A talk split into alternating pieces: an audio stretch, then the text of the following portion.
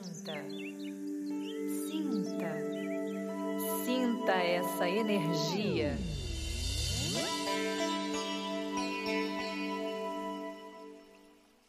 Olá, seja muito bem-vindo. Hoje nós vamos mergulhar no mundo das plantas medicinais. E antes de tudo, eu vou pedir para você que ainda não se inscreveu, se inscreva no nosso canal, qualifique o nosso canal, para que a gente possa ter melhor distribuição para aquelas pessoas que não têm acesso ainda ao nosso podcast. Pratani, muito prazer ter você aqui. Estou aqui querendo, ansiosa para te ouvir, para aprender, porque eu tenho certeza que a gente vai aprender muita coisa hoje. Né? Você é o nosso professor das plantas medicinais. Professor Isso. Fratani, muito obrigada pela sua disponibilidade e por todo o seu conhecimento que o senhor vai dividir com a gente hoje. Eu que agradeço a oportunidade de dividir um pouquinho aí. Conta pra gente, como é que você foi parar nesse mundo das plantas medicinais? Ah, tá.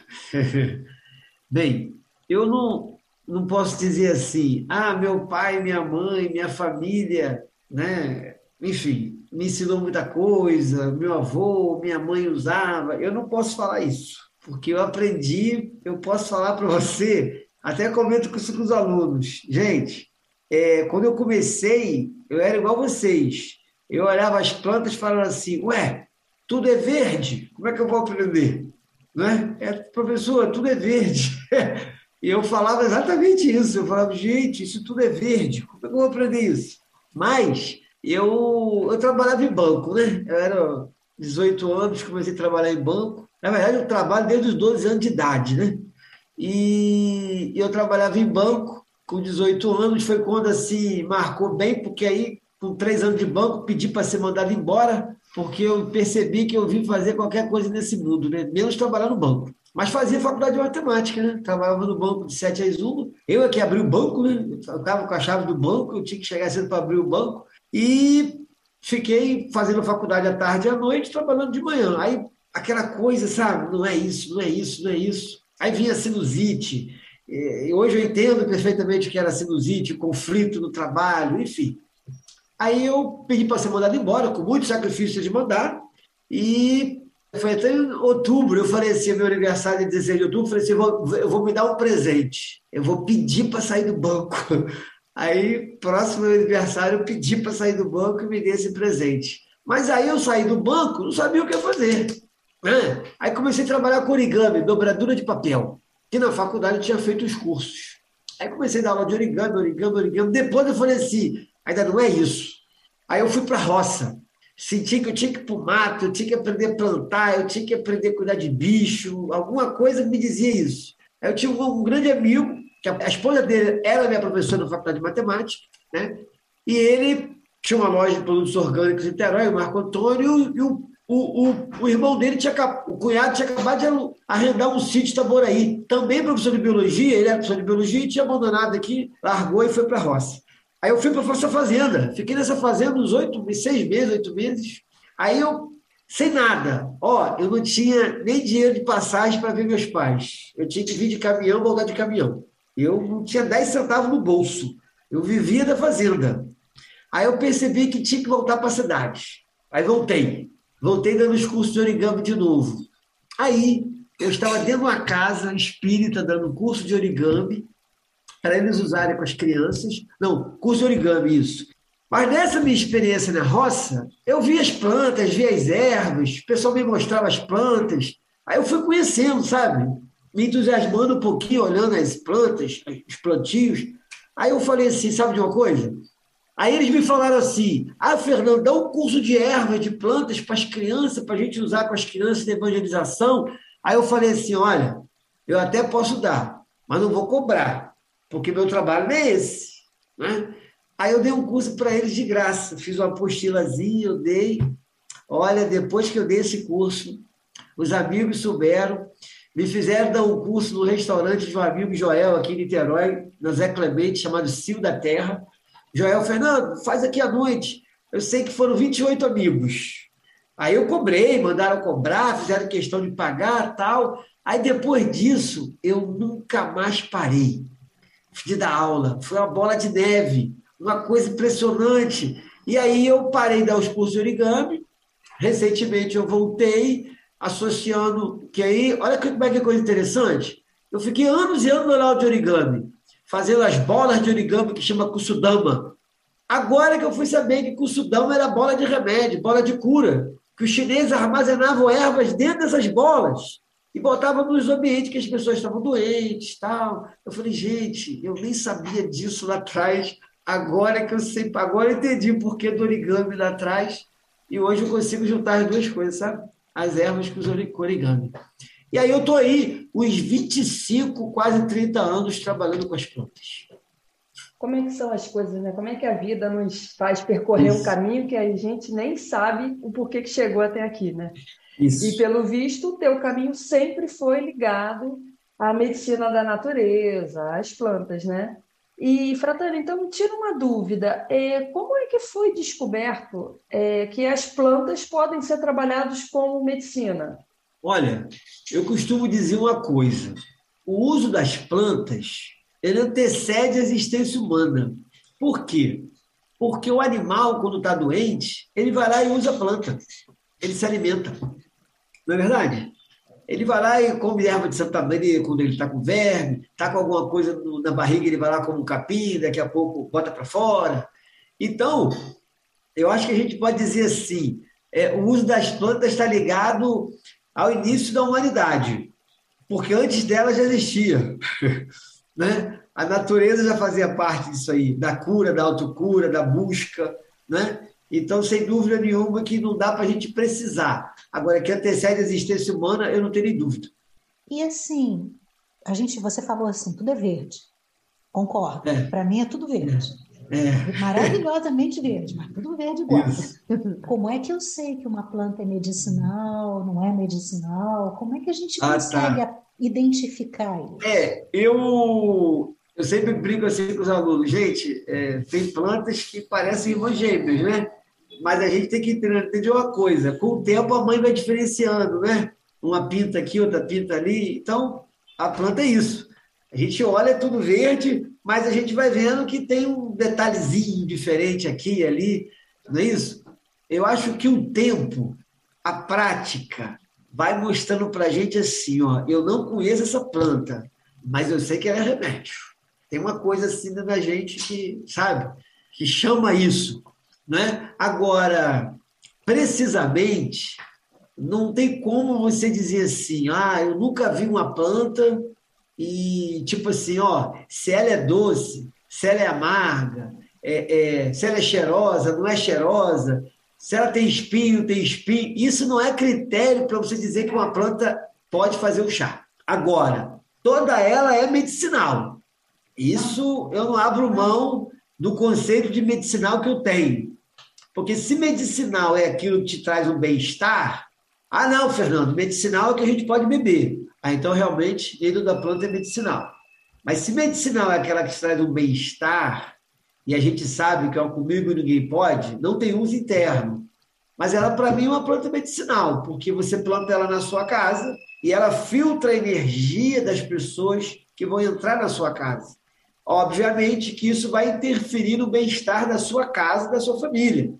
Então, para mim, ela é medicinal, não é? Então, esse conceito também de medicinal não é medicinal vai muito do, do que a pessoa entende como medicinal. Eu não gosto do termo planta tóxica. Eu não gosto de usar muito esse termo, não. Se um dia eu fizer um livro, nunca vou usar esse termo. Eu sempre digo para os alunos: ó, as pessoas já têm muito medo para você ficar falando de tóxica. Você tem que dizer o seguinte: essa planta não tem uso interno. Pronto. Você já disse que ela não pode beber, não é? Mas não tem que falar que é tóxica, porque aquela planta pode se usar externamente na micose de unha. Aí quando você fala que é tóxica, ela não usa para nada, não é? Não, olha, essa planta não pode usar internamente, mas ela se usa externamente. A gente ensina de forma correta como é que usa. Deixa eu te perguntar uma coisa. O que, que mudou na sua vida, pessoalmente? Né? O que, que mudou para o Fernando quando você começou a lidar com esse universo das plantas, da, da, dessa característica medicinal delas, que seja para uso interno, para uso externo, para proteção, para o olhar, para fazer bem a alma pela beleza delas, o que, que mudou para o Fernando? É, eu acho que eu comecei a responder uma pergunta que todos nós já fizemos ou todos nós vamos fazer um dia. Afinal de contas, o que que eu vim fazer nesse mundo, né? Então, como é que eu vou me expressar nesse mundo? Qual é a minha missão nesse mundo? E as plantas é, me, me respondeu quanto a isso, né? Às vezes eu, eu, eu estudo um pouco óleo essencial, já até vendi alguma coisa de óleo essencial, gosto um pouco de homeopatia, que também tem a ver com as plantas, né? com o reino vegetal também. Mas lá dentro tem uma coisa assim, uma voz que diz assim: olha, o seu trabalho é as ervas, o seu trabalho é com a planta fresca, é com a erva, é com a planta, é ali que é o seu trabalho.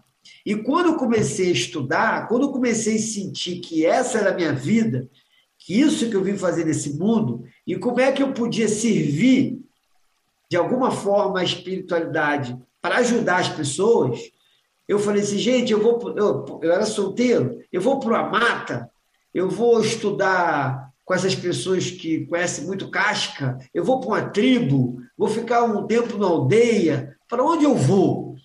Aí eu, aí eu falei assim, bem, primeiro eu tenho que responder uma pergunta para mim. Quem é o meu alvo? Quem que eu quero ajudar? Não é? Quem que eu quero colaborar nesse universo aí com as plantas? Qual o meu objetivo? Aí eu falei, aí eu me respondi, eu falei assim, não, eu quero é estudar as ervas que nascem na casa das pessoas. É isso que eu quero fazer. É eu estudar essas que estão no meio da rua, porque não adianta eu ficar dizendo para a pessoa só, ó, oh, isso aqui é um pé de jequitibá. Sim, mas não vai nascer jequitibá na casa de ninguém. Né? Aí eu entraria numa mata. Tanto que eu vou, eu entro numa mata, eu fico meio cego. Eu não conheço tanta coisa de mata. Hoje é claro que eu conheço um pouco mais do que quando eu comecei. Mas eu sou um pouco cego. Agora, se me levar para o meio da rua, aí, minha filha, eu estou em casa. Aí eu estou em casa. Né? Então eu me especializei por quê? Porque eu ia numa creche, até hoje eu vou, né? Numa creche, eu vou num abrigo, eu vou no asilo, eu vou no médico de família, eu vou no, na escola, eu vou em várias comunidades dar palestras. Aí quando eu chego lá, o que, que eu faço? Eu chego mais cedo, cato as ervas que está em volta, ah, e na, na hora da, da palestra, do bate-papo, também mando ele levar as ervas da casa deles. Ah, o senhor trouxe isso de casa? Eu falei, não, vamos ali fora. Eu vou mostrar a vocês onde eu catei isso. Né? Então, é, por quê? Porque eu tinha uma certeza dentro de mim. E a vida, a minha prática, foi mostrando que aquilo que vinha dos meus ouvidos era uma verdade. Ficava forte dentro de mim que a planta não nascia ao acaso. Tinha um motivo para nascer. Tem que ter um motivo para nascer. A planta é um efeito, mas qual é a causa? E aí eu fui apostando dentro de mim, tinha uma certeza. E aí eu fui vendo na prática. Eu entrava na casa de uma pessoa, ela me pedia uma ajuda, eu ia, e no quintal dela tinha as ervas todas que elas precisavam para a doença da filha, dela, do filho, que ela me pediu ajuda. Aí eu falei, gente, isso é real. Aquilo que a vida toda eu, eu fiquei assim na vida toda, que eu sempre no começo fiquei pensando, que me falavam forte dentro de mim, é real. Eu estou vendo na cara das pessoas isso aqui. Né? E aí eu ficava assim, eu entrava na casa de uma pessoa, eu hoje, se eu entrar na casa de uma pessoa, não tudo cimentado, né? Mas eu já sei mais ou menos até as doenças que tem naquela casa. Por quê? Porque não vai nascer tanta erva de Santa Luzia na casa de uma pessoa se não tiver com alguém com problema nos olhos. Tá entendendo? O acaso não existe. Então tem ervas que é bem pontual, como Santa Luzia, ela é para os olhos. Não é? Agora, é claro que quando nasce uma trançagem, pode ter uma, infinidade de situações ali naquela casa que precise dela, não é isso? Mas não é só a pessoa. Aí o tempo foi passando, eu fui vendo também que o animal também podia precisar daquela planta. Eu fui vendo também que a planta podia estar naquela casa para corrigir esse desde no solo, e ela também podia estar ali para refazer a energia daquela casa. Então, aí eu fui ampliando essa questão, né? E aí a gente vê a misericórdia divina, não é? A gente fica doente, não é isso? E a natureza, de alguma forma, já está no nosso quintal a semente. A, a, o nosso emocional é que faz ela brotar. Né? O nosso emocional é que faz ela germinar. Então, nós somos a causa.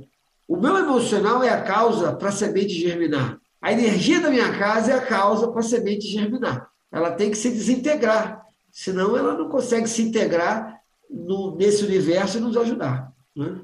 Muito bacana o que você está falando. Eu estou viajando aqui e coisas que já, já passou pela cabeça e outras que nem passou perto, e a gente fica ouvindo você falando e viaja, né? E aí eu estou pensando aqui, Fratani, é, a importância da, das plantas, como você está trazendo para a gente, não é por acaso que ela brotou ali na nossa jardineira, né? O passarinho trouxe uma semente. Isso. Mas as plantas medicinais, elas curam tudo? Qualquer coisa, a alma, o corpo, a casa, é, cura tudo? É, a gente, a gente tem que entender uma coisa assim, né? Eu costumo definir a planta, a planta é Deus em forma vegetal, não é? Então, quando você faz uma prece, você está num templo religioso, não está num templo religioso, está numa natureza, está conversando com o sol, enfim, você está doente, né? É, ou mesmo que você não esteja doente, a gente está no sol o dia todo andando, mas não necessariamente a gente permite que essa força que representa o sol, que é a maior força que tem na Terra, né? É, uma, é o sol nada mais é do que o corpo de um arcanjo, o corpo de um Cristo, que irradia por igual a energia para todo mundo, mas nem todo mundo absorve. Né? Então, quando a gente toma um, um, chá, eu costumo dizer assim: a energia entra, mas nem todo mundo absorve. Né? Por quê? Porque Jesus, Jesus ele contou uma parábola dos dez leprosos. Mas só um leproso voltou para agradecer Jesus. Então eu acho que a gente, para responder essa pergunta, a gente vai ter que entrar no universo o que, é curar. Né? E esse universo é um assunto que eu gosto muito, porque tanto que eu, eu, eu, eu fiz questão de colocar um curso que é Metafísica da Saúde. Por que, que a pessoa está doente? E é o curso que mais mexe com os alunos. Eu nunca vi um curso. É, aliás, a metafísica sempre mexe com os alunos, porque a metafísica dos animais mexe com os alunos. Eles entram de um jeito e saem de outro. E a metafísica dos humanos também mexe com os alunos. Entra de um jeito e sai do outro. Porque mexe com conceitos nossos. Coisas que já vêm, ó, que até as religiões passam para a gente. Né? Então, quando Jesus, que para mim, né, é, Jesus fala de metafísica dois mil anos atrás. Então, vocês podem observar que Jesus falava: a sua fé te curou ou a sua fé te salvou. Isso é muito importante. Observa as parábolas dos dez leprosos. Jesus não via a forma, Jesus via substância.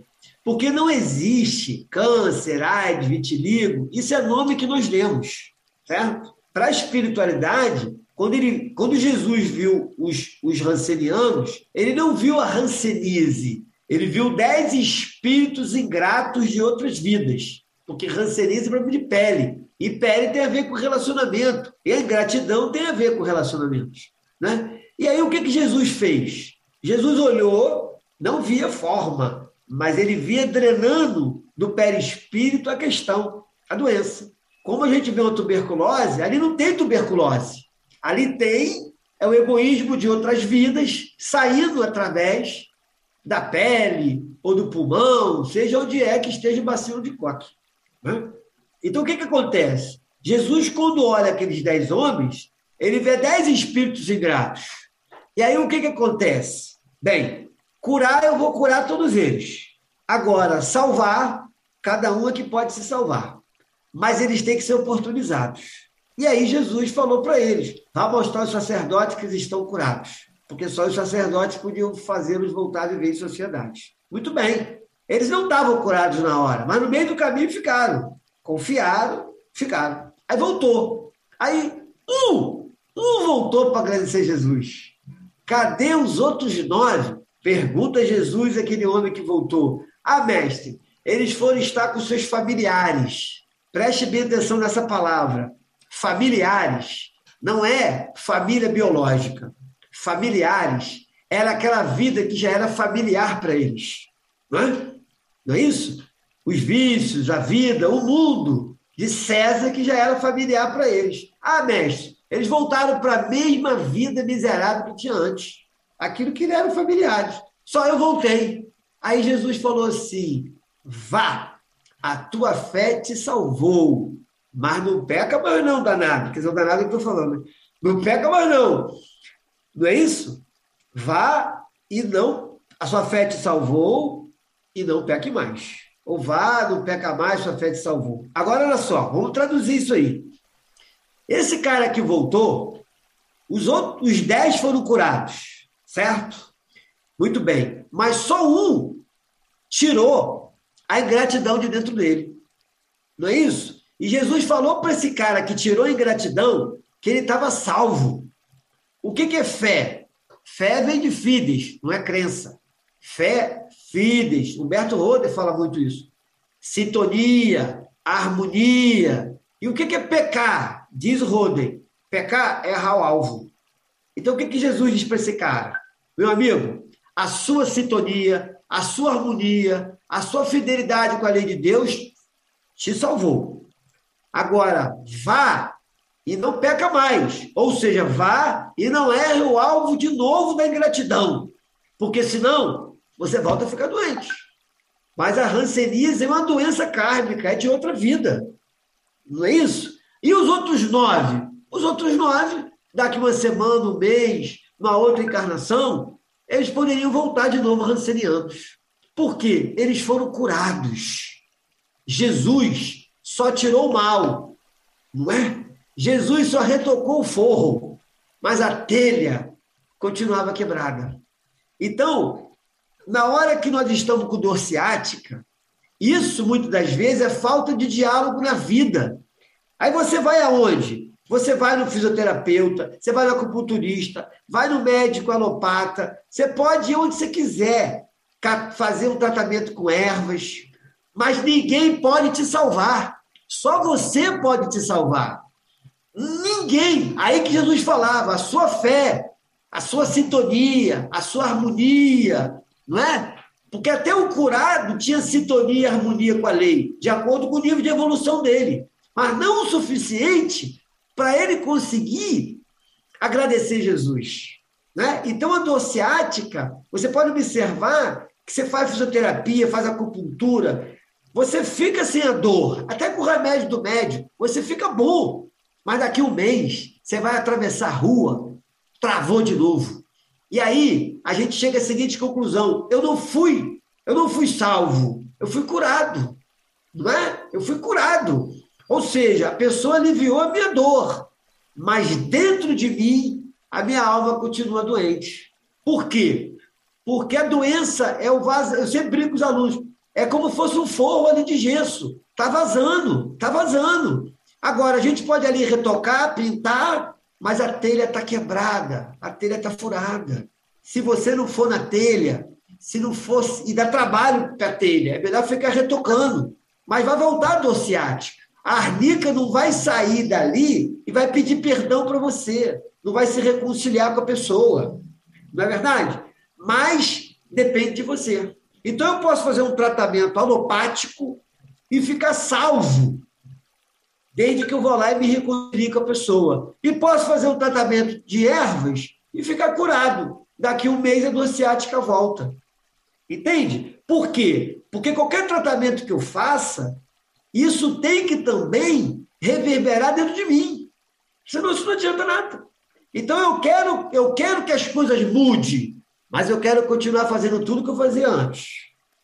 Aí é difícil. Saúde, então, é postura. Né? né? É Hipócrates dizia uma coisa, olha o que Hipócrates dizia. Antes de você ajudar alguém, pergunte a essa pessoa se ela está disposta a abandonar aquilo que deixa ela doente. Não é? Então, o ranceniano, você está disposto, você está disposto a ser grato pela vida? Não, não estou não.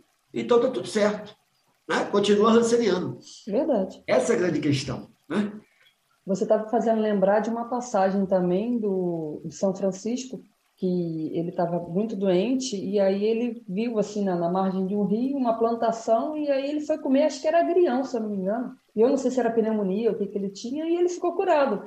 Ele, como um ser completamente receptivo, né? Que era a luz em pessoa, e só aquela erva ali o, o limpou da, da, daquele mal-estar. É a permissão que Deus entrasse dentro de nós. Isso é para tudo, né, gente? Você está numa casa de oração, se você não tiver o coração aberto, não é? aquela energia não entra, aquilo não acontece, esse milagre que a pessoa espera não acontece. Não é? E eu acho que isso aí que você está falando é um alerta para a gente, porque isso é para tudo, para tudo mesmo, não é só para as plantas, é para qualquer tipo de tratamento, é tipo. para um relacionamento, é para uma conversa, né? Você depurando o que você falou, saúde é ação. E não adianta eu ficar sentada esperando que a saúde vá cair do universo no meu colo, porque ela depende de uma postura minha para ir até ela, Isso. né? Então isso vai se refletir em todos os aspectos. Uhum. Né? E é bem, é bem importante a gente olhar para esse ponto que você está trazendo, porque seja a compreensão que a gente tenha em termos do sagrado, seja lá a compreensão que a gente tenha, né? a gente bate sempre nesse mesmo ponto. Não adianta eu tomar um remédio para colesterol e continuar comendo a gordura toda do mundo. Né? Não tem planta que me salve de mim. Engordurando Sim. tudo, né? Não tem nada que vá me salvar de mim a não ser eu mesma Isso. né? E a minha disposição de estar em harmonia com a vida. Isso. Né? A lei de Deus é tudo. Né? A doença nada mais é do que uma intimação que a alma recebe. Não é? A alma recebe uma intimação. Eu sempre digo para o aluno, ó, a alma manda uma intimação para o corpo. Ó, e aí? Como é que vai ser? Não é? E quando a gente recebe a intimação, eu sempre digo para o seu aluno, a gente tem que comparecer ao local que nos intimou. E aí? Né? O seu corpo recebeu a intimação e agora? Sua alma manda intimação para o seu corpo. A lei de Deus manda intimação para sua alma, sua alma manda para o seu corpo. E agora? Você tem que ir aonde? Você tem que comparecer no altar sagrado da sua consciência. Não é isso? E ali, presta conta. Faz o seu Esse- depoimento ali, vê o que você vai arrumar ali. Né? Mas E você esse vai ter que dar altar-. Esse altar, às vezes, é um- lugar que a gente teme um bocado, né? É, é A verdade. gente foge dele. É. Pedro Baldi, coisa. Ah, fala. Falar, Pedro Baldi, eu gosto muito de Pedro Baldi, né? Pedro Baldi, ele fala assim, quando alguém lhe fizer alguma ofensa, quando alguém lhe ofender, não se dirija ao ofensor.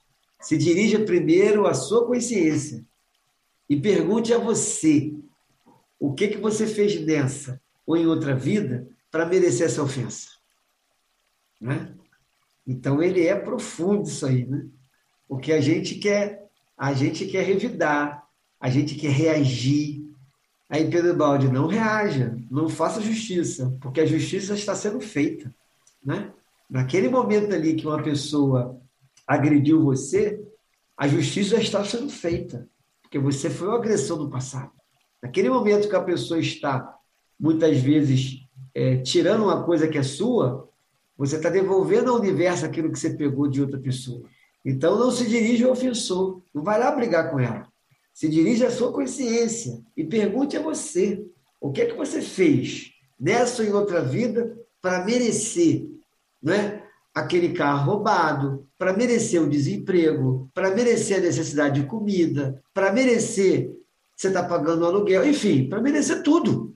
Não adianta me dirigir ao próximo, porque as pessoas ainda acham que alguém consegue fazer mal para elas.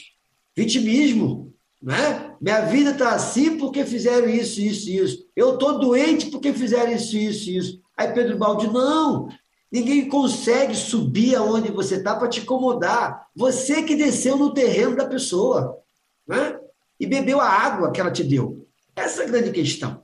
Aí a pessoa para de ficar no vitimismo né? e consegue. Opa, peraí. Então, ela não veio aqui me, me jogar uma demanda, uma macumba, como fala. É, meu amigo, você que desceu no terreno dela. O que, que você foi fazer lá embaixo? Por que você não ficou na sua?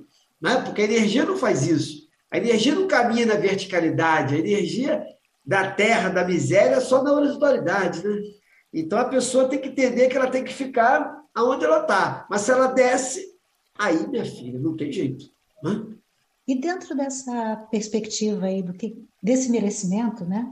Pensando nas plantas, para que eu possa absorver tudo que eu mereço delas, qual é o melhor jeito de usá-las? É chá? É pomada? É, é como? Olha, isso depende de cada organismo. As pessoas são diferentes. Isso é que é um universo bonito, né? A gente não pode engessar. Né? Todo mundo que está com, que tá com problema. Ah, eu estou com dor de cabeça, tomando Valgina. Não, a planta não é bem assim, né? A gente tem um universo diferente. Por exemplo, eu, Fernando, né? Eu, eu não posso tomar uma tintura, um extrato de planta. Para mim não faz efeito. Eu tenho que tomar chá. Né? Então, quanto mais chá para mim, quanto mais fresco, quanto mais erva ali, para mim, meu organismo funciona bem. Ele se, dá, né, se adapta bem e, e responde bem. Então, é, eu já vi pessoas que controlavam a sua pressão com uma garrafada de sete sangrias. Aí o pessoal, pô, mas que legal, né? O cara controla a pressão dele tomando três vezes por dia um cálice de vinho. Eu falei, é, né? Cada um com seu merecimento, né? Aí o outro não, o outro bota a tintura na água, né? o extrato na água da planta que fica de molho no álcool de cereais, bota na água umas gotas, bebe e controla a pressão. O outro só controla com chá, não é isso? O outro vai controlar com suco de chuchu. Então, eu acho que cada um tem que perceber essa porta de entrada. Né? Eu sempre falo para os alunos que é terapeuta. Você não pode engessar a pessoa. Todo mundo só vou tratar com agulha. Ah, meu amigo, então tem gente que vai sair correndo de você.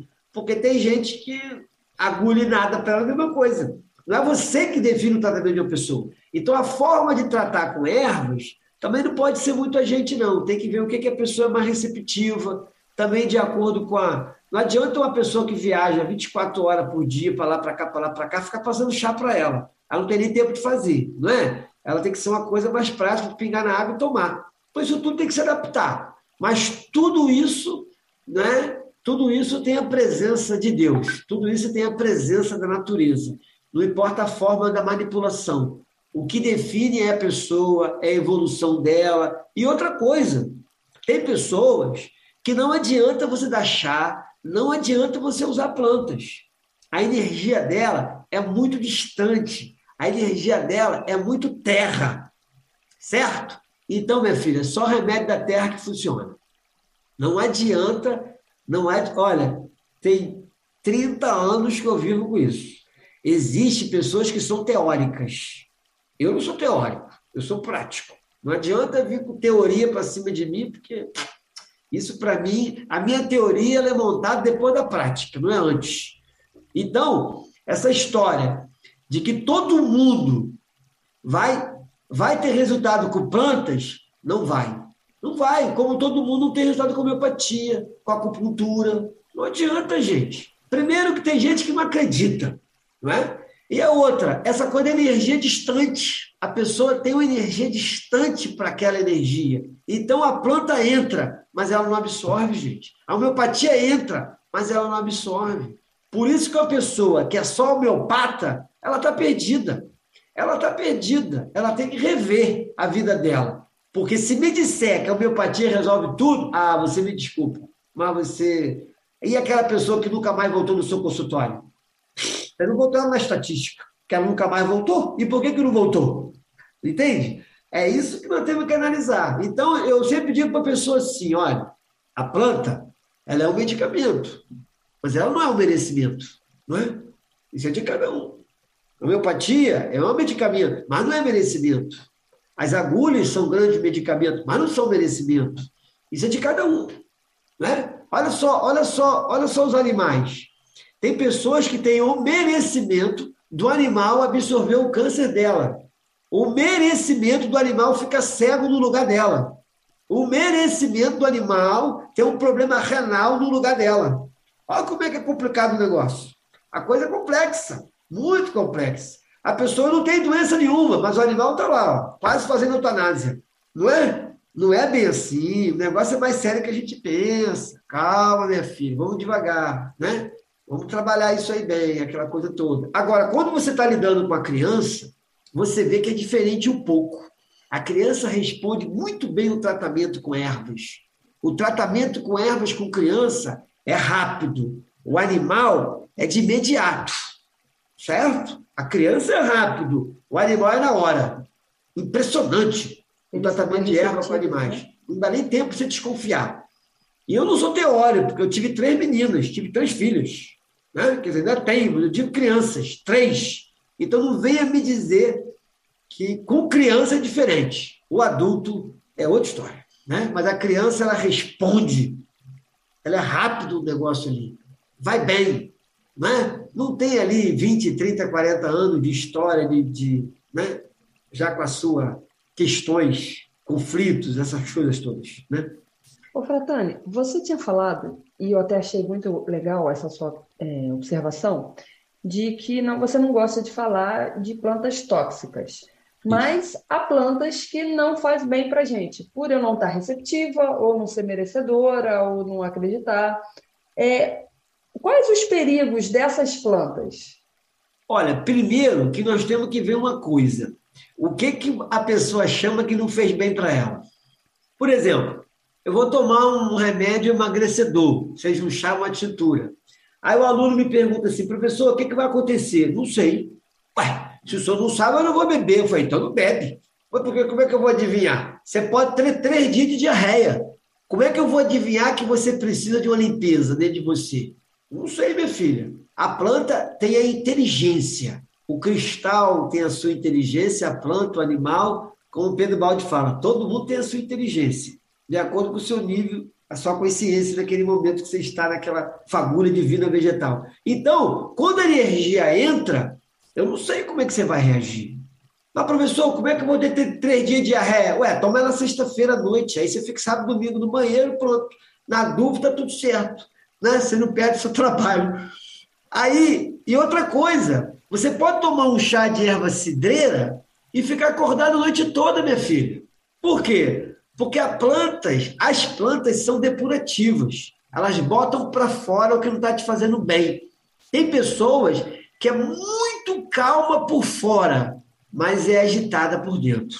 Na hora que toma um chá de cidreira antes de dormir, ela pode ficar acordada a noite toda, porque a erva cidreira vai botar a agitação para fora. Aí ela vai dizer que a planta fez mal a ela.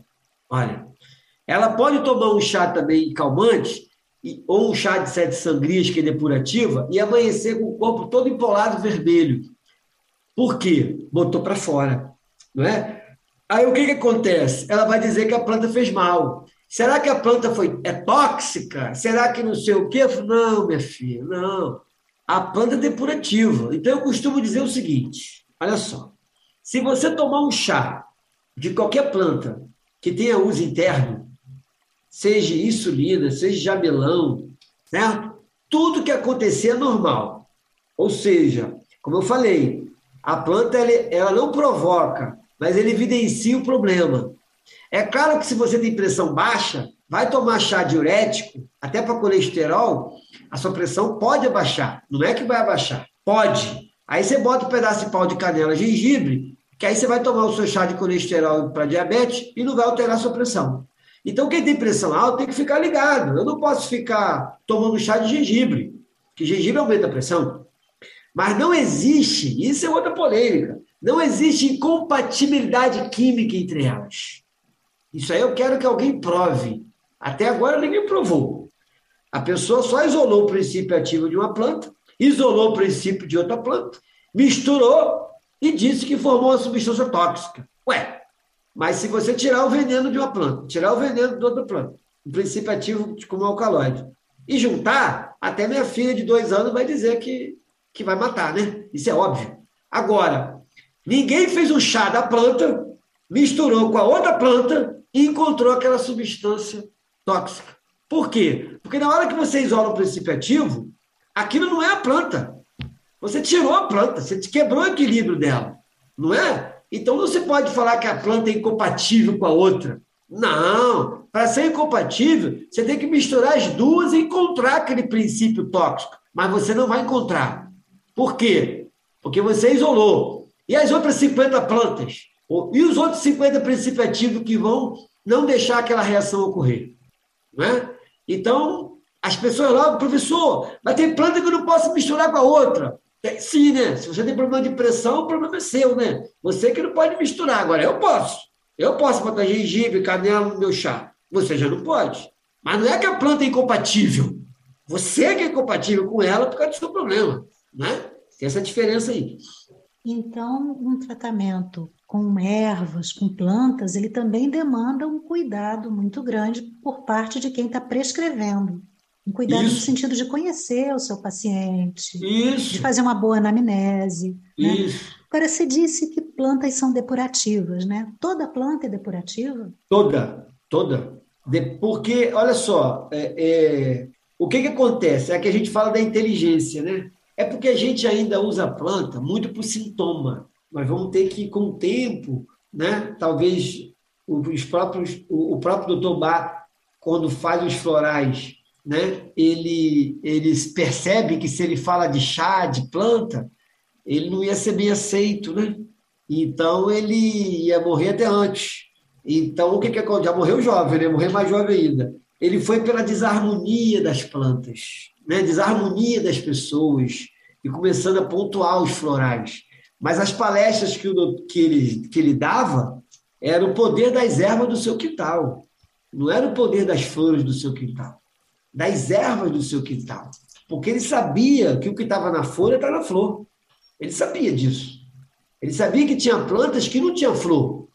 E como é que ele dizia que aquela planta não atuava nas emoções? Não atuava na desarmonia das pessoas? Entende? O Baia era inteligente. Ele era inteligente. Ele sabia que ele não podia fazer um discurso como médico, não ia ser aceito. Ele foi pela desarmonia, tranquilidade absoluta. Então você vê um chá de arnica. Eu, quando dou o curso de florais, eu decepciono muitos alunos logo na, no primeiro minuto de aula. Ele faz o curso de florais comigo e fica decepcionado. Por quê? Porque ele quer que eu diga para ele que a flor atua na desarmonia, a flor atua mais na alma e tal, e a folha atua mais no físico, mais ali na miséria. Aí a primeira coisa que eu digo para o aluno: olha, se você me perguntar se é melhor tomar o chá da flor de arnica ou o chá da folha de arnica, se é melhor tomar o floral de arnica ou a tintura ou o chá de arnica, eu vou te falar o seguinte: você é que decide, porque para mim tudo é a mesma função, não muda nada. Não, é? não muda nada. Aí é com você.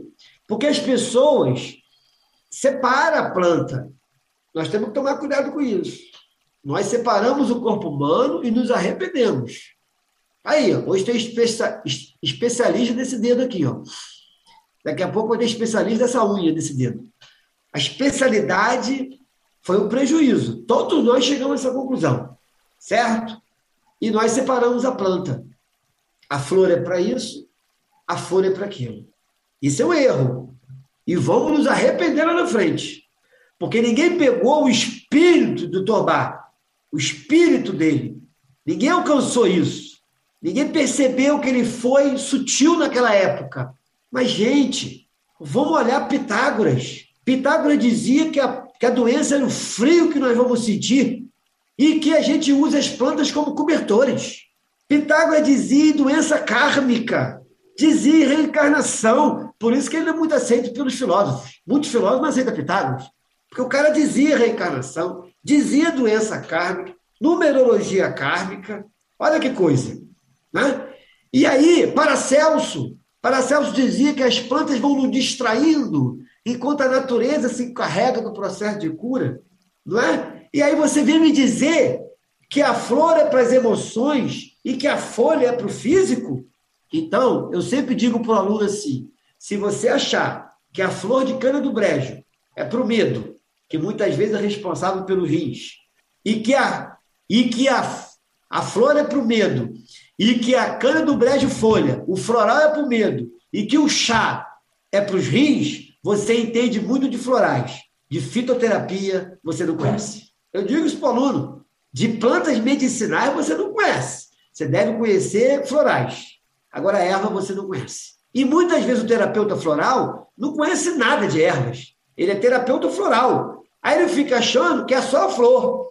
Que é só a flor. Não, é não, gente. Aí vou dizer que Paracelso errou, Hipócrates errou, Avicena errou, Pitágoras errou. É melhor dizer que eu não entendi. Mas dizer que esses caras erraram Aí eu tenho que rever minha vida, né? Completamente, né? Tem que rever completamente a forma que eu estou tratando as pessoas. Entende? Então, eu aposto que os florais funcionam para tudo que funciona. mas eu aposto também que as folhas funcionam para tudo que o floral funciona. Né? E Fratani, eu posso substituir um remédio por uma flor, uma folha? Olha, eu sempre digo para os alunos, até vocês falaram dessa responsabilidade de conhecer. Sem dúvida. Professor, eu acho que é essa planta. Não, se você acha, não vai beber, né? Você não tem certeza? Como é que você vai beber uma coisa se você acha? Né? Então, o que, que acontece? O que, que eu digo para o aluno? É, as pessoas são diferentes. Né? Então, por exemplo, eu conheço pessoas que tomavam Rivotril, certo? Pegou um extrato calmante ou pegou um chá, começou a tomar e nunca mais tomou Rivotril. Conheço pessoas que tomam Rivotril com chá calmante. E conheço pessoas que o chá não adianta nada. Tem que tomar um remédio forte para dormir. Então, é o que eu disse. Você dá para fazer a transição? Dá. Você quer ver uma coisa? Olha, olha uma pessoa que toma insulina. Ela começou a tomar insulina, ela vai desencarnar tomando insulina. Aos 8 anos de idade, essa criança nem liga. Mas aos 15 anos, 18 anos, 20 anos, sem insulina dependente, hum, já é muito, já é, já é motivo para muito conflito, né? Ser dependente de alguma coisa numa fase dessa idade. Não posso comer tudo, não posso viajar às vezes, não posso fazer isso, fazer aquilo. Eu vou me dando um monte de limite. Agora observa, observa o que eu estou falando. Ramatiz tem uma frase muito boa. Nada é mais absurdo do que aquilo que a gente não conhece. Então a gente fala assim: é possível uma pessoa parar de tomar insulina. Aí a pessoa fala assim, mas que absurdo. Olha a frase do Ramatiz. Nada é mais absurdo do que aquilo que a gente não conhece, que a gente acha que conhece tudo. Então o que, que acontece com o medicamento? O medicamento, ele dá a você a insulina. O que, que você está falando para o seu pâncreas? Olha aí, meu amigo, pode se aposentar, tá bom? Pode se aposentar porque agora eu vou me manter sozinho aqui. Então, pronto. O pâncreas atrofia e você fica ali, ó, só dando insulina. O que, que a planta faz? Estimula o pâncreas a produzir insulina. Olha! E aí eu vou te contar uma história de um homem de 91 anos de idade. 91 anos de idade. 25 unidades de insulina de manhã, 50 à tarde. Eu não sou teórico, eu sou prático. Depois de dois meses, ele parou de tomar insulina. Ele foi diminuindo, diminuindo, junto com o chá, diminuindo, diminuindo com o chá, já fazendo a dieta do médico como ele fazia. Ele acordava 5 horas da manhã e fazia o chá dele. E tomava durante o dia. Não é? Aí a pessoa fala assim, mas que absurdo! Claro, você não conhece, aí é um absurdo. Você acha que conhece tudo. Então, já, olha, esse senhor que eu falei da garrafada para pressão alta, ele tomava dois remédios para pressão alta. Dois remédios para pressão alta. Eu fazia a Feira da Glória no Rio Orgânica, 15 anos. E ele, Fernando, você trouxe garrafa de sangria? Não, não trouxe, não. Mas você tem que trazer. Eu falei, não, só tem que me ligar, porque eu não faço sempre, não. Mas, Fernando, eu tomava dois remédios, rapaz. Eu só controlo minha pressão agora com essa garrafada. Pronto. Entende? Então, não, não venha me dizer que não dá para substituir. Dá, mas não é todo mundo. É de cada um. É pessoal. Não é? Porque se eu te falar, se você me falar que não dá para substituir, como é que você vai me explicar esse senhor de 91 anos? Como é que você vai me explicar esse homem que tomava garrafada? Do remédio para pressão alta. Aí é teoria e prática. Eu sempre digo uma coisa. Na hora que a prática funcionou, pega essa teoria, bota debaixo da gaveta, esconde ela e começa a fazer uma outra. Porque está furada. Não adianta ficar sustentando um discurso que alguém já te provou, cara, que não funciona. Isso não existe. Né? Então a gente tem que dar oportunidade à pessoa. Você vê que o SUS hoje fala que terapias, uma medicina integrativa. Não é? Integrativa. Quem é o. Nós queremos o bem-estar de quem? Do paciente. Certo? Se eu quero o bem-estar do paciente, eu não posso fazer da medicina um negócio. Não é? Eu não posso beneficiar uma indústria farmacêutica somente, porque aí eu estou sendo parcial. Aí não é integrativa, não é verdade? Aí é uma medicina parcial e que está visando lucro. Aí não adianta. Não adianta. Você já viu algum país funcionar aonde a, a saúde e a educação dando lucro? Nenhum país funciona. Nada funciona se a saúde e a educação dá lucro. Por quê? Porque o ser humano astúcia, esperto, quer se dar bem, sabe? E aí não adianta, não vai medir esforços, essa coisa toda que a gente conhece. Isso é do ser humano. Isso é do ser humano. Mas aí a gente vai botando lei, né? Medicina integrativa. Nessa encarnação, acho que eu não vou ver isso acontecer na, na, de fato, não. Mas o mundo está mudando. Nós estamos vendo as crianças chegando.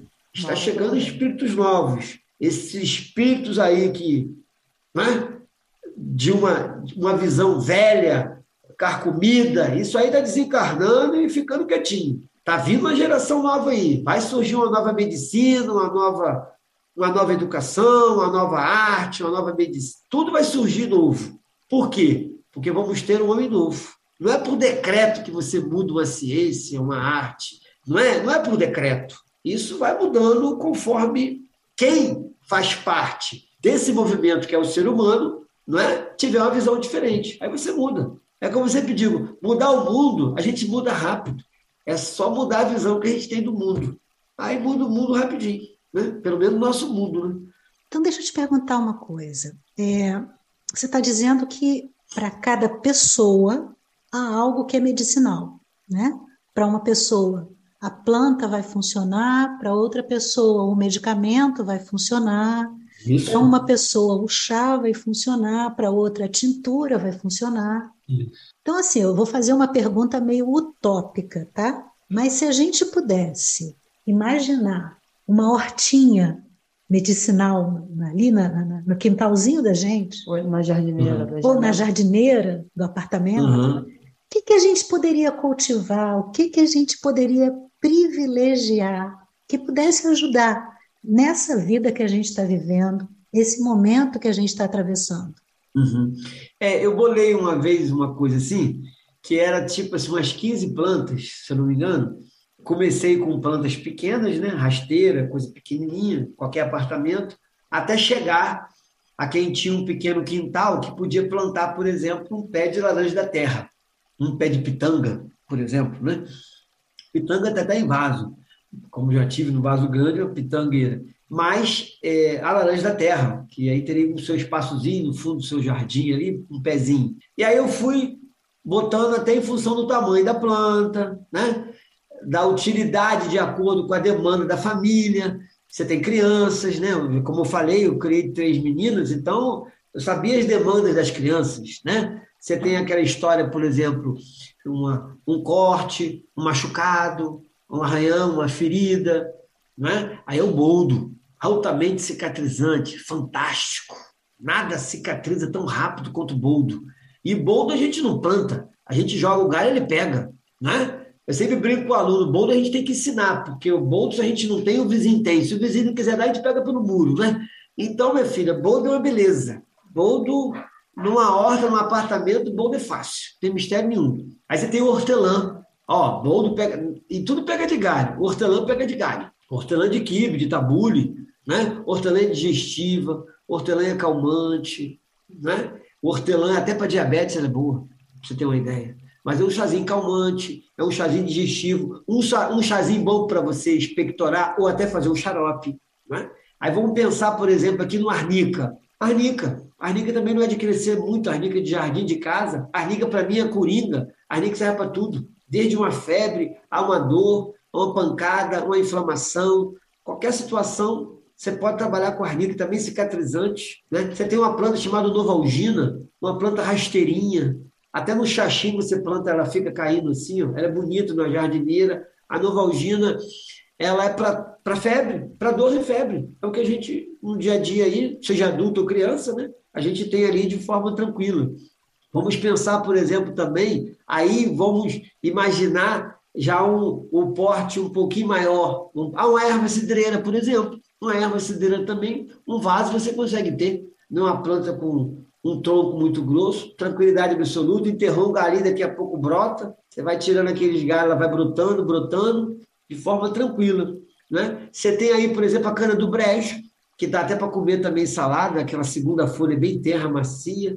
A cana do brejo também um arbustozinho, não vai precisar de ter folha grande, um espaço grande, ela vai ficar com folha menor, mas dá para se ter aí, por quê? Porque a cana do brejo regulariza a urina, até a criança que faz xixi na cama. A, a cana do brejo para infecção urinária, ao ardor na urina, é diurética, controla a pressão, Né? Então você vê que uma planta altamente depurativa, limpa a circulação, criança tomando medicamento, você dá uma cana do brejo para limpar o organismo dela daquela substância que às vezes dar de alergia para ela, ou dar um efeito colateral no corpo dela. Temos a ruda, a ruda também pega de galho, você compra um galinho de arruda, que aí dá para fritar com um pouquinho de azeite ali, ou socar a ruda e botar no ouvido da criança que está inflamado, ou dar o banho na criança, ou pegar as galinhas e rezar a criança. Né? Manjericão também, que também é muito bom do ouvido. Manjericão também é bom para se fazer um xarope, mas manjericão também é digestivo, né? uma dorzinha de barriga, uma coisinha assim. Não é isso? Então você vê que são plantinhas.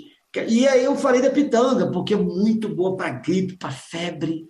Não é? Pitanga é uma planta fantástica para fazer o xarope também, uma coisa muito boa. Tem. E aí a laranja da terra.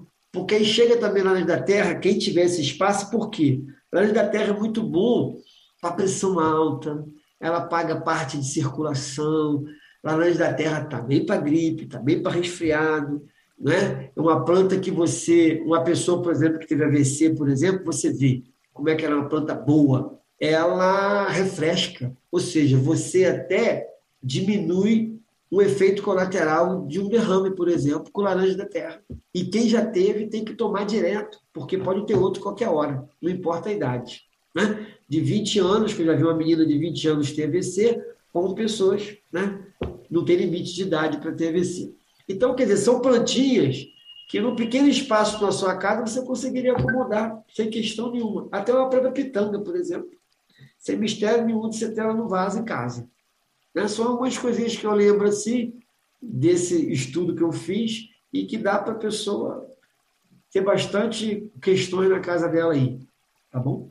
É, essas suas dicas são fundamentais e a gente, como terapeuta, já fiquei pensando: ah, essa planta é bom para quem sofre de ansiedade, essa é boa para. Ou seja, se a pessoa não sabe identificar o que ela tem ou por que, que ela tem aquilo, pelo menos essas, essas dicas coringas já vão Isso. ajudar bastante coisa. Isso. E é, todas elas pegam de galho, né?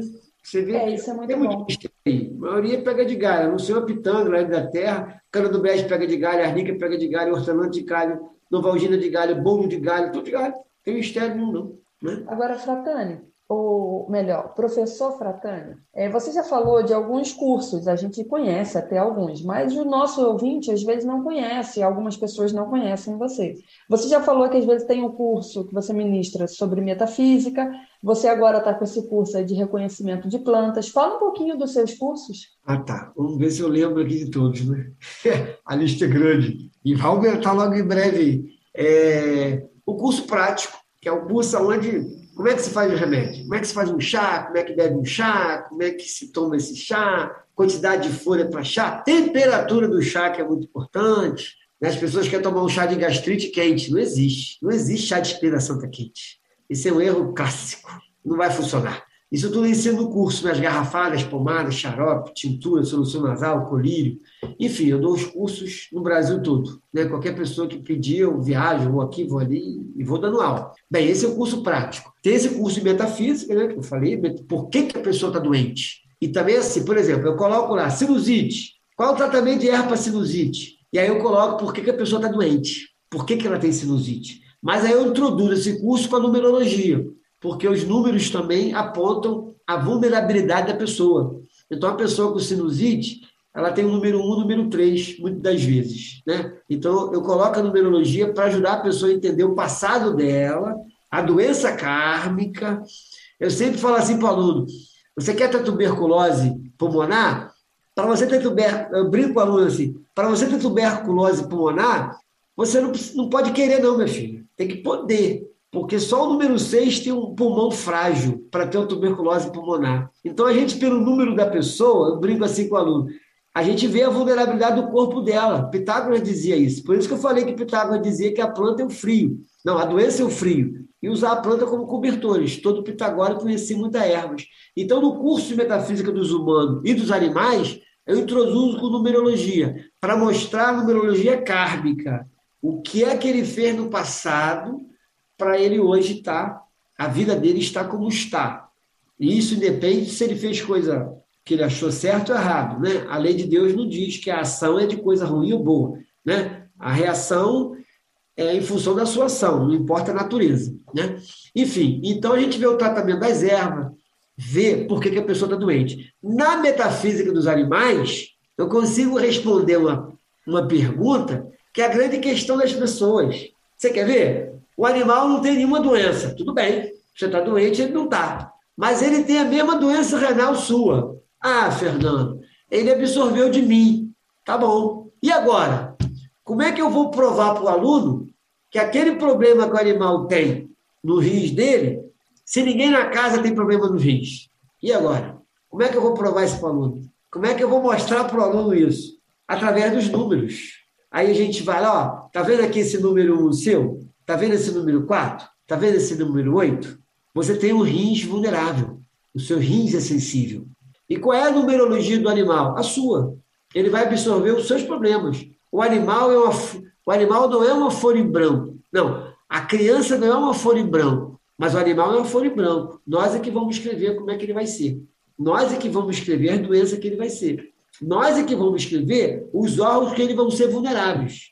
Isso mexe muito com o aluno. Né?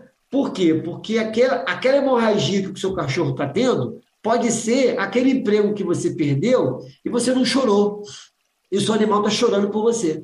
Ah, por que, que eu não chorei? Porque eu sou engenheiro. Engenheiro não chora. Né? Eu estou te falando essa história que já aconteceu com a pessoa. E aí, quando a mulher chegou em casa e pegou o marido chorando, junto com o cachorro, o marido chorando ali com o cachorro, pedindo perdão ao cachorro, porque ele entendeu que aquela hemorragia era porque ele não chorou quando ele perdeu o emprego, e até hoje ele chorava internamente porque não tinha conseguido emprego. E, eu, e passamos um tratamento de erra para o animal, dois meses com hemorragia, e com dois dias parou a hemorragia do bicho. E aí eu disse para ela: vai voltar, vai voltar se o seu marido não, não chorar. Mas ele é engenheiro, Fernando, engenheiro não chora.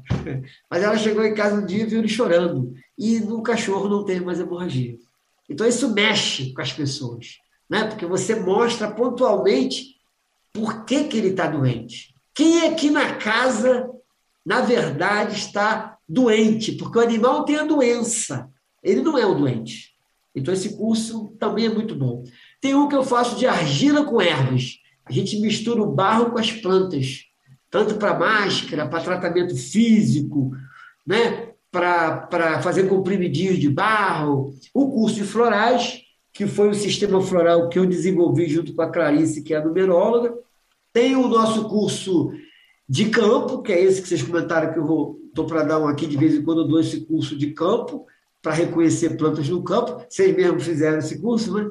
E existe um outro curso que eu dava que é de cosmética, já estou assim ensaiando aí já. O pessoal está reclamando que eu estou demorando a voltar a esse curso, mas vamos ver aí o que, que eu organizo. Tem um curso que eu quase não pedem muito, mas quando pedem eu dou de bom grado, que é como cuidar de crianças da gestação à adolescência com plantas medicinais. Né? Ensinando lá garrafadas para mãe ou pai ser mãe ou pai biológico, até os 12 anos, já quando a criança começa a sua, a sua, aos 8 anos, a sua pontadinha na barriga para vir a primeira menstruação, a menarca, e chazinho para criança, aquela coisa toda. Então, é um tratamento desde quando. Eu sempre dizia para minhas filhas: quando vocês ficam doentes, papai até gosta, porque um dia ainda vou dar curso como cuidar de criança com plantas. E aí elas ficavam doentes, eu aprendia muito, né? E é exatamente o que eu ensino nos cursos hoje. Muitas coisas que eu aprendi no dia a dia, convivendo com elas. Eu acho que são esses aí. Se eu esqueci algum, mas Esqueceu. acho que são esses cursos. Esqueceu, tem um curso de rezo também. Ah, isso aí, então, é. Eu vou dar esse fim de semana, sabe, domingo? Reza, simpatias, refazimento espiritual, sementes. Eu junto tudo isso aí. Ajuda muito. Defumadores também tem esse curso. Ajuda muitas pessoas, porque às vezes o terapeuta ele atende, fica cansado, ele troca muita energia com o paciente. E, e, e aí eu explico a ele: não, você descasca a laranja lima, corta no meio, passa ao redor do seu umbigo, assim, uns 3, 5 minutos isso refaz você rápido, você atender outro paciente. Então, o curso eu fico ensinando essas coisinhas assim para ajudar as pessoas no dia a dia dela a se refazer a sua energia, independente de ser terapeuta ou não. Né? Mas bem pra... lembrado aí. E para quem quer ter acesso a esse baú de informação que é o Fratani, qual é o seu link, a sua rede social, a pessoa que quer entrar em contato com o Fratani? Olha, é, eu fiz um canal no YouTube, né, para poder falar um pouquinho dessas coisas. O meu canal é Fernando Fratani. Eu tenho o Instagram, Fernando Fratani tem lá as postagens dos cursos, né? Facebook também é Fernando Fratani 2, né? Fernando Fratani 2. É, o e-mail meu é ffratani.gmail.com e o zap é, é o que está nos cartazes dos cursos, é o 21 98586 3399. Esse é o contato que as pessoas fazem, a gente tenta ajudar, enfim, dar informação dos cursos, né? de alguma forma nesse sentido. E sempre passo para as pessoas também, às vezes no Instagram vai vendo, a gente tem um trabalho social nosso, né? a nossa ONG, chamado ARÁ, Associação Retornando às Raízes, uma ONG que faz o resgate desse uso das ervas. Às vezes a gente vai em comunidade, resgata aquelas plantas que estão nas comunidades, faz mudinha com as crianças. Enfim, volta e meia tem projetos infantis assim, mas também tem os adultos, tem os grupos que ajudam as pessoas de alguma forma com as ervas. Né? Nós agora conseguimos uma sede, e essa sede nova ali em São Gonçalo, no bairro Merinda, e lá a gente tem atendido muitas pessoas, é, tanto com, assim, chegam nas suas necessidades, né? É, seja um cobertor, temos um bazar bem de um real, assim, né? Coisas maravilhosas. E aquele que pode comprar, tem aqueles que não pode. A nossa obra do berço atende gestante, mas criança até 12 anos. Né? A gente dá roupinha, dá o que a mãe precisa, da necessidade. Chega pessoas adultas também que é, não, tem, não tem um sapato, não tem um tênis que vai para a escola, vai de sandália de dedo, a gente ajuda. Enfim, eu costumo dizer assim, a gente é uma coisa assim que é um termo que um grande amigo José Rubens usa muito num trabalho social que tem lá em, Sergipe, na grande síntese, uma fazenda, e eles falam assim, a universidade do coração, né? É um grande projeto deles. Eu sempre digo isso, né? Que a universidade do coração é um pouco isso, né? É, é a universidade, você vai para lá para é, sair formado, né, com uma formação acadêmica. E você vê quando a gente fala da Universidade do Coração, é, você vai lá para formar o seu coração. Né? Você vai lá para realmente ver né, cada, cada período, a cada dia que você está, são matérias diferentes, professores diferentes, situações diferentes, imprevistos diferentes, e que a gente tem que estar com o coração. Porque se não tiver o coração, nada feito. E é isso que eu digo no tratamento com planta para os alunos.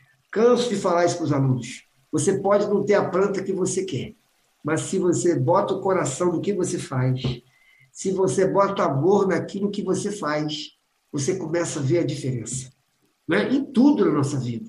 Em tudo você vê a diferença. Porque a pessoa consegue ver Deus naquilo que você faz. E ver Deus naquele remédio, porque aliviou a dor dela. Aliviou uma coisa que ela né, de alguma forma melhorou a situação dela. E aí a gente vai para a nossa avó, para o nosso avô, para o nosso bisavô, não importa até que geração a gente vai, mas existiu uma época na nossa vida que alguém da nossa família não tinha recurso algum, não tinha acesso algum a qualquer possibilidade do tratamento médico. Mas existia na família alguém que até naquele quintal e sabia que ia encontrar aquilo que o filho, que o neto, que o vizinho precisava para aliviar a dor daquela pessoa. Isso é compaixão. Sentir a dor que o outro está sentindo, mas não basta sentir a dor, eu tenho que fazer alguma coisa para aliviar a dor. Eu sempre digo para o aluno: você tem uma planta para colesterol, você tem uma planta para diarreia, você tem uma planta para parar de fumar, mas você não tem um amor para colesterol, não tem um amor para diarreia, um amor para parar de fumar. Amor é amor. Então, se você não tiver a planta que você precisa, coloca que você tem, que você sabe que tem uso interno. Coloca o que você tem e coloca o seu amor. Aí você vai ver a diferença que é. Porque o que cura é o amor.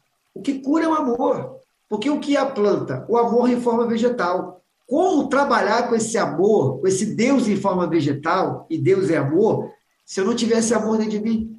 Como fazer isso? Aí o que, que a gente faz? A gente passa informação para a pessoa, a gente não passa emoção. É diferente. Informação é uma coisa, emoção é outra coisa. É bem diferente. E é por isso que as pessoas que não tinham conhecimento acadêmico, mas começam a falar de plantas, Se você se encanta com essas rezadeiras, rezadeiras, você se encanta com essas pessoas. Por quê? Você vê só amor, só coração, um amor incondicional. Eu ajudo, mas não precisa me ajudar. Mas por que, que a senhora faz isso? Ah, é por amor, é para ajudar. Isso é o máximo, né? Isso tem palavras, né? Fratani, assim, é, uma, é um universo fantástico, né? um universo maravilhoso. Então, eu estou aqui te escutando, escutando você falando desse, desse amor que conduz a gente, né? que faz a gente olhar lá para os nossos avós, para os nossos bisavós, olhar lá para o chão que eles pisaram e da onde eles tiraram tanta riqueza. E tudo que você está falando, eu acho que convida a gente a se colocar um pouco nesse lugar de serviço, esse, nesse lugar de olhar para essa história da gente, de olhar para essas plantas, né, que dentro da, da ordem, da hierarquia, vamos dizer assim, da natureza, vieram muito antes da gente. E faz a gente querer agradecer, agradecer a você por estar tá trazendo esse universo todo para a gente de uma maneira tão amorosa e agradecer a esse universo que trouxe para a gente essas plantas que nos precederam e a quem a gente reverencia com muito amor, né? com muito respeito. Que você está trazendo um universo de uma maneira muito respeitosa. Então, muito, muito, muito obrigada por esse passeio, por esse mergulho que você proporcionou a gente, por esse convite que você está fazendo a gente a olhar para a gente mesmo de uma outra forma, de uma outra perspectiva. Eu estou aqui viajando, eu cheguei a ouvir o barulho da coruja, senti ali a, a luz prateada da lua e ainda senti o calorzinho ali do estalar da lenha. Obrigada, obrigada por essa imersão por essa viagem interna que você nos convida. Não, eu que agradeço aí a oportunidade, né, para a gente dividir um pouquinho. Eu sempre costumo também dizer para os alunos uma palavra do Hermes Trismegisto. A gente precisa manter os nossos ouvidos sempre abertos aos lábios da sabedoria. Né? E Jesus, através de Pedro Balde, na primeira mensagem que ele manda para Pedro Balde, mensagem de Natal, em dezembro de 1931, ele disse para Pedro Balde assim: só me ouvirá aquele que se tornar incapaz de me ouvir, e só me sentirá aquele que se tornar incapaz de me sentir. E Ramatiz fala assim: não espere a vinda de Jesus, de Buda, de Confúcio, de um Zoroastro, pelo ventre de nenhuma mulher, porque, segundo a vinda dos seus grandes líderes religiosos, vai ser pelas vias internas do coração de todos nós. Não é? Então, que a gente mantenha esses nossos ouvidos abertos, que a gente mantenha o nosso coração aberto, porque quando Simão Pedro ficou lamentando para Jesus que ele não era digno de fazer o trabalho que Jesus queria que ele fizesse, ele disse assim para Simão Pedro: Simão, simplesmente ame, ame Simão, ame tudo e a todos que porventura passar pelo seu caminho, porque aos fortes e capazes o Pai solicita, e aos fracos ele compreende e ampara. E depois que o Simão ouviu essas palavras de Jesus, ele saiu, arregaçou a sua blusa, a sua roupa e saiu e encontrou o primeiro homem paralítico. Primeiro homem, e ele disse: Eu não tenho ouro nem prata, mas eu tenho o amor de Jesus para te dar. Levanta e anda. Então, que a gente possa não querer ser amparado pela espiritualidade, entrar no vitimismo, mas que a gente queira ser solicitado para a espiritualidade, cada vez mais. Aonde existir uma dor, que possa existir um aconchego. Eu sempre digo para as pessoas, para os alunos, aproveite a oportunidade que a natureza está te dando, que a lei de Deus está te dando, de você usar para suas mãos de forma diferente que você usou no passado. Que a gente possa, através de nossas mãos, fazer um simples chá, um simples remédio e despertar esse Deus que está dentro da pessoa. Esse é o nosso maior papel, é despertar esse divino no próximo. Simplesmente através de um medicamento, simplesmente através de um remedinho de nada, que muitas vezes é pequeno para a gente, mas é grande para aquela pessoa. Mas sem amor, a gente não vai conseguir. Eu que agradeço a você da oportunidade. Então é isso. Até a próxima.